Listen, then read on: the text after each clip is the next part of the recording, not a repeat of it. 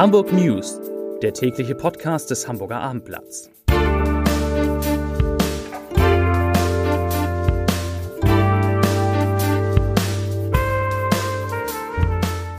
Herzlich willkommen in dieser neuen, der ersten Frühlingswoche in diesem Jahr. Mein Name ist Lars Heider und ich kann es auch nicht mehr hören, aber wir sprechen natürlich trotzdem über den Virus, über den alle sprechen und wir sprechen vor allen Dingen über die Hamburger Haus Hausärzte, die besonders unter Corona leiden. Und wir müssen sprechen über eine ganz pfiffige Idee eines Hamburger Unternehmens, was die Tests auf Corona angeht. Außerdem geht es in diesem Podcast um spektakuläre Bla Bahnpläne für Hamburg, um den Verkauf der traditionsreichen Stadtbäckerei, wo ich schon als kleiner Junge mit meinem Papa Eibrötchen gegessen habe. Und ja, es geht auch um die Krise des einst erfolgreichen Hamburger SV. Aber zunächst drei Nachrichten in aller Kürze. Nachricht Nummer eins. Nachdem die Hamburger CDU unter ihrem Spitzenkandidaten Markus Weinberg bei der Bürgerschaftswahl mit 11,2 Prozent deutlich unter dem Ergebnis von 2015 geblieben ist, hat die Junge Union nun in einem Antrag mit dem Titel Projekt 2025, das ist die nächste Bürgerschaftswahl, gefordert, etwaige Koalitionsverhandlungen mit der SPD ohne den Spitzenkandidaten Markus Weinberg zu führen. Die Begründung, wer die Inhalte der CDU im Wahlkampf nicht erfolgreich vermitteln kann, kann dies auch in Koalitionsgesprächen kaum erfolgreich schaffen. Harter Tubak von der Jungen Union. Nachricht Nummer zwei. Ein bisher unbekannter Mann hat in der Nacht zu heute einen türkischen Kulturverein in Harburg überfallen. Wie die Polizei berichtet, hatte er gegen 1.45 Uhr den Kulturverein an der Straße am Soldatenfriedhof betreten. Er bedrohte den Betreiber des Vereins mit einer Schusswaffe und forderte die Herausgabe von Geld. Die Polizei sucht jetzt Leute, die um 1.45 Uhr heute Nacht einen Mann an der Straße am Soldatenfriedhof beobachtet haben. Und Nachricht Nummer drei, vielleicht haben einige von euch, einige von Ihnen das heute Morgen gehört. Laute Sirenen ertönten über Hamburg. Was steckt dahinter? War es ein Feuer, eine Hochwasserwarnung, eine Gefahrensituation? Nein, nein, nein. Der Grund für das Auffeuern der Alarmsignale ist reine Routine äh, und wird von der Sasol Wachs GmbH durchgeführt. Die Maschinen des Unternehmens werden jeden ersten Montag im, jeden ersten Montag im Monat getestet, also auch im April und im Mai und so weiter immer, immer wieder. Und die entsprechenden Sirenen hört man dann bis in die Innenstadt. Es ist aber kein Grund, wie bei so vielen Themen, es ist kein Grund zur Panik. Es ist ein brillanter Übergang, glaube ich. Mit vielen Kollegen sitze ich hier. Christoph Heinemann ist heute unser Corona-Experte.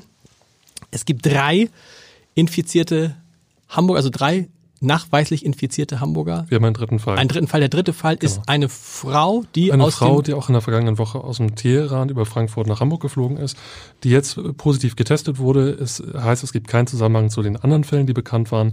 Aber eine Auffälligkeit ist eben, dass wir zwei von diesen drei Corona-Fällen in Hamburg jeweils Iran-Reisende waren. Gut, da ist natürlich auch die große Frage, Macht man da jetzt genug? Weil wir erleben, glaube ich, jeden, haben jeden Tag eine Maschine, die aus Teheran nach Hamburg kommt, ne? Ja, man verteilt jetzt diese Aussteigekarten. Also da muss man genau angeben, wem man in Kontakt war, ob man sich vielleicht ein bisschen unwohl fühlt. Mhm. Das wird jetzt alles organisiert. Heute Morgen ist ja auch ein Flugzeug aus Teheran wieder gelandet. Ja. Da wurde es dann durchexerziert. Das hat ein bisschen gedauert, weil man Aussteigekarten erst beschaffen musste. Die werden dann vom DRK zum Teil auch noch angebracht.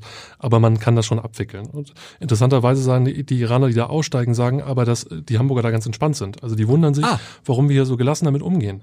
Äh, was das man ja, gar nicht annehmen würde, nee. wenn man solche Situationen sieht in den letzten Tagen. Das ist ja, aber das stimmt natürlich auf den Straßen. Hast du jetzt schon, ich habe glaube ich einmal einen mit so einer Maske gesehen. Ansonsten hast du schon viele Leute mit Maske gesehen? Nee, aber ich bin, bin tatsächlich am Samstag selbst aus dem Ausland wiedergekommen und wollte dann noch was Wo warst du? Wo gehen. warst du? In London war ich. Puh, London und da ist auch so, so eine mittlere Aufgeregtheit, würde ich sagen. Und dann ja. äh, wollte ich einkaufen gehen und dann beim Rewe um die Ecke Kidneybohnen ausverkauft, weil ich einen Chili machen wollte und dann im Rewe in, im Penny genauso. Also da ist war wirklich äh, verwüstet sozusagen der ganze Wahnsinn. Supermarkt. Und man kann sich es nicht vorstellen eigentlich. Woran liegt das? Sind wir es nicht mehr gewohnt, mit solchen etwas besonderen Situationen umzugehen, weil wir dann irgendwie, ich weiß nicht, woran es liegt. Es ist so ein bisschen. Ich glaube, es ist einfach so diese, diese unbekannte Gefahr. Man ja. hat das Gefühl, man fühlt sich dem so ein bisschen ausgeliefert wahrscheinlich. Ähm, ich glaube, Hamsterkäufe, da sind wir uns einig, ist jetzt nicht unbedingt angemessen zu diesem nee. Zeitpunkt. Also wir haben jetzt eben drei Fälle und nicht 3000, äh, von daher. Aber wir haben das ist interessant, das hat ja die ähm, Gesundheitssenatorin Prüfer Storks vergangene Woche gesagt, zweieinhalbtausend Influenza A bzw. Influenza B Fälle. Also ja. eine Erkrankung, die, wie wir jetzt wissen, ungefähr vom Verlauf ungefähr genauso gefährlich, nicht gefährlich ist äh, wie der Coronavirus. Genau. genau. Der Coronavirus ist, glaube ich, von der Sterblichkeitsrate, wenn sich das bestätigt, ein weltweit ein bisschen höher. Genau. Ja. Ähm, natürlich muss man es ernst nehmen und es hat natürlich, glaube ich, auch wirtschaftliche Implikationen und so, die man dann spüren wird. Aber jetzt von der Krankheit an sich ist es natürlich nicht wesentlich gefährlicher als. Du hast heute auch bei den Hausärzten recherchiert. Wie ist denn da die Stimmung? Ja, sehr angespannt tatsächlich. Also man merkt, dass das ganze Gesundheitssystem unter Stress gesetzt ist. Die Hausärzte sagen, sie haben großen Ansturm von Patienten, die glauben, dass sie Corona haben oder haben könnten, die unbedingt getestet werden wollen. Die dann ja gar nicht in die Hausarztpraxis gehen sollen, wenn man das glaubt. Genau, ne? die sollen eigentlich den Arztruf anrufen oder beim Hausarzt anrufen, kommen aber häufig in die Praxis und äh, dann ist die Aufregung groß. Und die Ärzte sagen gleichzeitig auch, dass sie sich ein bisschen im Stich gelassen fühlen, mhm. weil sie nämlich äh, nicht vorbereitet wurden auf diesen Ansturm, äh, weil es auch erst Ende der vergangenen Woche die klare Empfehlung gab, wie man denn sich dazu verhalten hat bei Symptomen. Und äh, sie sagen wörtlich, sie fühlen sich wie Kanonenfutter im Moment. Das kann ich verstehen, weil ich weiß nicht, wo ich es gelesen habe. In, glaube ich, in Österreich ist es so, dass ähm, dort einfach die, ein, das Gesundheitsamt nach Hause kommt. Wenn jemand den Verdacht auf Corona hat, kommt es nach Hause, machen da einen Test und fertig ist die Laube. Und das mhm. ist, glaube ich, eine Abdeckung von 95 Prozent. Also ist diese Variante hier, dass die Leute in, zu den Hausärzten gehen und im Zweifel ja andere Schwerkranke im Zweifel anstecken mhm. oder zumindest die Praxen blockieren, das ist doch Wahnsinn. Das wurde in England, glaube ich, auch genauso genau. gemacht. Und eigentlich, glaube ich, äh, gesundheitsökonomisch ist das die sinnvollere Variante. Genau. Jetzt gerade in Schleswig-Holstein gibt es ja auch die Debatte, beziehungsweise den Vorschlag, dass man einfach da fünf, sechs Teams bildet, genau. die das dann relativ einfach abdecken können. Das wäre einfacher. Also, Und es gilt ja immer noch, glaube ich, die Regel, verbessere mich, also nicht jeder, der, der Hamburg, der, der Präsident der, der Hamburger Kammerärzte,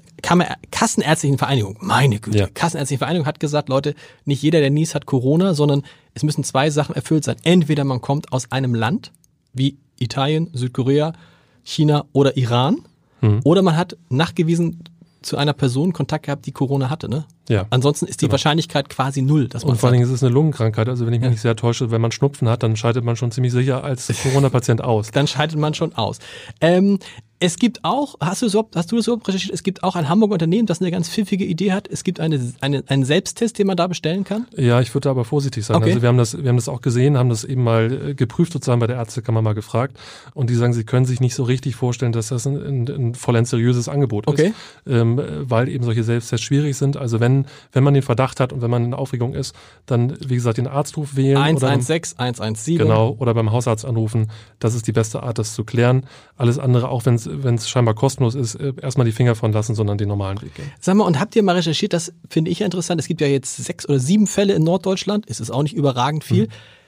Und keiner von denen hat irgendwelche großartigen Symptome. Woran liegt das? Haben wir hier einen anderen Coronavirus als anderswo? Nee, das ist wohl derselbe Virus, aber das ist, glaube ich, was, was die Wissenschaft noch nicht ganz versteht. Es gibt da sehr unterschiedliche Verläufe.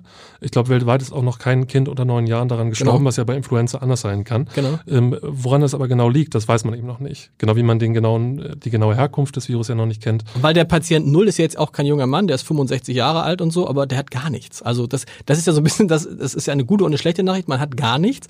Aber das heißt, wenn man gar nichts hat, dann gibt es vielleicht ganz, ganz viele, die Corona haben und wissen es gar nicht. Ja, ich glaube im Moment dieser ganze Aufwand, der betrieben wird, man versucht halt es einzudämmen und man liest dann oder hört äh, Pandemie, das trägt, glaube ich, auch dazu bei, dass man es sozusagen dann ein bisschen überschätzt in der Gefahr. So, aber wie gesagt, die meisten Verläufe sind milde, gerade in Norddeutschland und da können wir ganz froh drüber sein. Sehr gut. Christoph, vielen Dank. Martin Kopp ist da aus unserer Wirtschaftsredaktion und es geht um eine Geschichte, wo man in einer Zeitung zumindest bei einer Überschrift aufpassen muss. Ist es richtig, Martin? Es geht um den Bäcker, ne?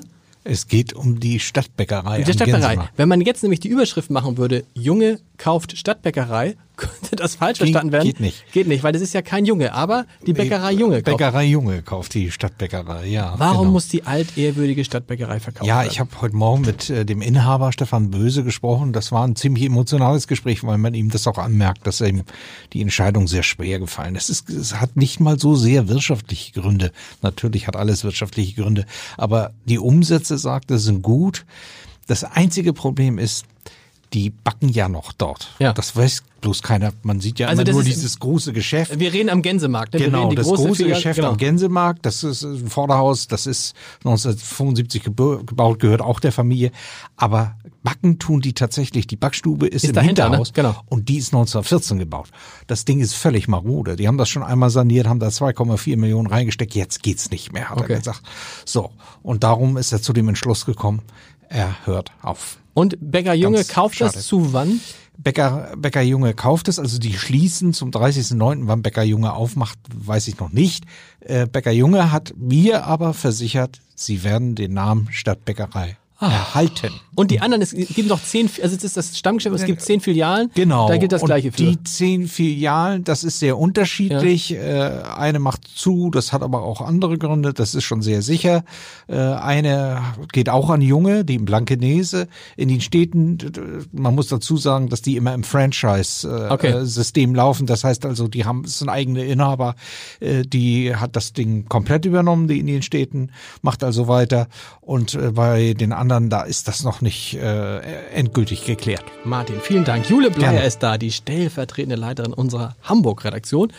Weil nämlich, also wenn jetzt nicht Corona wäre und Stadtbäckerei Junge, dann würden wir nur über einen spektakulären Tunnel für Hamburgs Bahnen sprechen. Habe ich soweit alles richtig gesagt? Ja, hast du, genau. Was ist denn da, es ist quasi was ist da ein zweiter äh, Citytunnel und zwar für die S-Bahn vom Hauptbahnhof zum neuen Fernbahnhof Altona in Diebsteich. Mhm.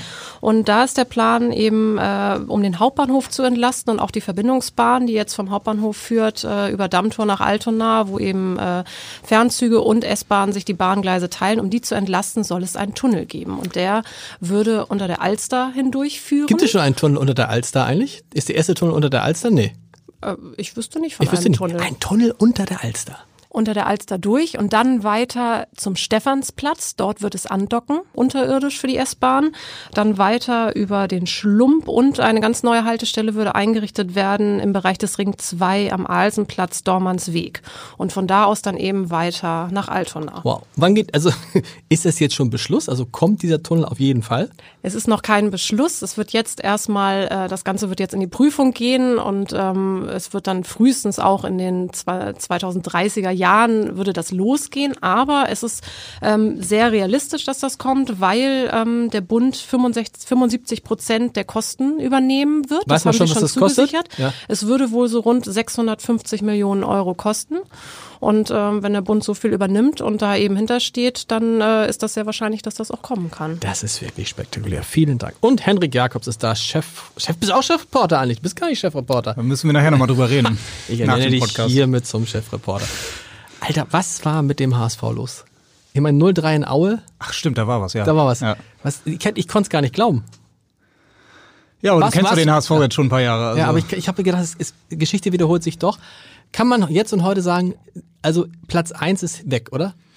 Neun Punkte Rückstand auf Arminia Bielefeld. Das wird schon schwer, ja. Wobei, ich habe mir die Tabelle nochmal vom letzten Jahr angeguckt und da war zum selben Zeitpunkt Paderborn neun Punkte hinter dem HSV und am Ende der Saison ah. Doch. Zwei Punkte okay, vor da dem ist die Hoffnung. Also ja, okay. da ist sie. Da ist die Hoffnung wieder. Was, aber was ist das, was läuft da gerade schief? Ist es der Eindruck, ist es nur der Eindruck des, des verlorenen Derbys gegen St. Pauli? Oder, wenn man sich die ganzen letzten Spiele anguckt, ist der HSV insgesamt nicht so dolle, ne? Ja, diese Leichtigkeit der Hinrunde, die es ja zu, vor allem zu Beginn der Hinrunde gab, die ist auf jeden Fall verloren gegangen, aber die war auch schon zu weiten Teilen der Hinrunde vor Weihnachten weg. Mhm. Ähm, dann gab es ja mit den drei Neuzugängen nach der Winterpause mal wieder so, so einen Schub. Der ist jetzt auch verpufft und äh, ja, man hat schon das Gefühl, dieses äh, dieses Nutzen 2 im Derby hat doch mehr Schaden angerichtet in den Köpfen der Spieler, als man das vielleicht erwartet hatte. Also dann fährt man nach Aue, denkt, oh, vielleicht kann man das hier wieder zurechtbiegen, schlechteste Mannschaft des Jahres und äh, ja. War die schlechteste Mannschaft des Jahres, Aue? Ja, Bisher? die hatten bis dahin ein Tor geschossen und aus fünf Spielen, glaube ich, einen Punkt geholt. Oh, das wusste ich nicht. Also, es wird, es wird äh, ja immer schlimmer. Ja. Was ist mit, was, warum, warum kriegt, ich hab, ich hatte dieses Jahr das Gefühl, Dieter Hacking, der Trainer, wenn es einer in den Griff kriegt, dann der, aber offensichtlich, der leidet an den gleichen Problemen wie Hannes Wolf und alle Leute vor ihm. Ja, das wird sich jetzt zeigen, ob, ob ähm, er das schafft. Also wenn es einer schafft, würde ich auch sagen, dann Dieter Hacking mit seiner Art. Also er hat die Mannschaft noch hinter sich, er hat den Rückhalt im Verein, den hatte Hannes Wolf zu diesem Zeitpunkt mhm. der letzten Saison in der Mannschaft nicht mehr, im Verein schon. Und ja, er muss jetzt die richtigen Knöpfe drücken. Ähm, ist die Frage, welche Knöpfe das sind. Ja. Aber, äh, Und nächstes Spiel ist gegen Regensburg? Am Sonnabend gegen Regensburg, genau. Angstgegner, oder? So ein bisschen. Ja, aber das sollte man hier nicht erwähnen und das sollte man auch der Mannschaft nicht sagen. okay, das war. Wen habt, mit der Angst weiter. Ihr habt heute euren HSV-Podcast gemacht, HSV, wir müssen reden, muss man ja wirklich, wer war zu Gast? Wir hatten heute den, die Hockey-Legende Moritz Fürste zu Gast. Ah, sehr und äh, ja, würden sich wahrscheinlich manche fragen, warum jetzt ein Hockeyspieler im HSV-Podcast, aber er ist leidenschaftlicher HSV-Fan und äh, hat gute Kontakte zum HSV und kennt sich natürlich mit sportlichen Krisen aus und hat uns erzählt, wie man psychologisch vor allem jetzt umgeht mit dieser Krise. www.abendblatt.de slash podcast. Vielen Dank und wie immer zum Ende der Leserbrief des Tages. Da geht es um die Aufforderung der Gesundheitssenatorin an alle Hamburger, sich ganz viel die Hände zu waschen wegen Corona. Michael Rotschuh schreibt dazu, die Forderung der Gesundheitssenatorin, man solle sich wegen der Ansteckungsgefahren die Hände waschen, ist richtig. Aber man braucht Wasser, um sich zu waschen. Weder in den Bahnhöfen oder an den Bushaltestellen noch in den Supermärkten auf den Plätzen oder Straßen oder auch im Rathaus gibt es die Möglichkeit, sich frei zugänglich und kostenfrei die Hände zu waschen. Und das ist ein Problem, gegen das jetzt mit einem Sofortprogramm etwas getan werden muss. Ja, wir hören uns morgen wieder. Bis dann. Tschüss.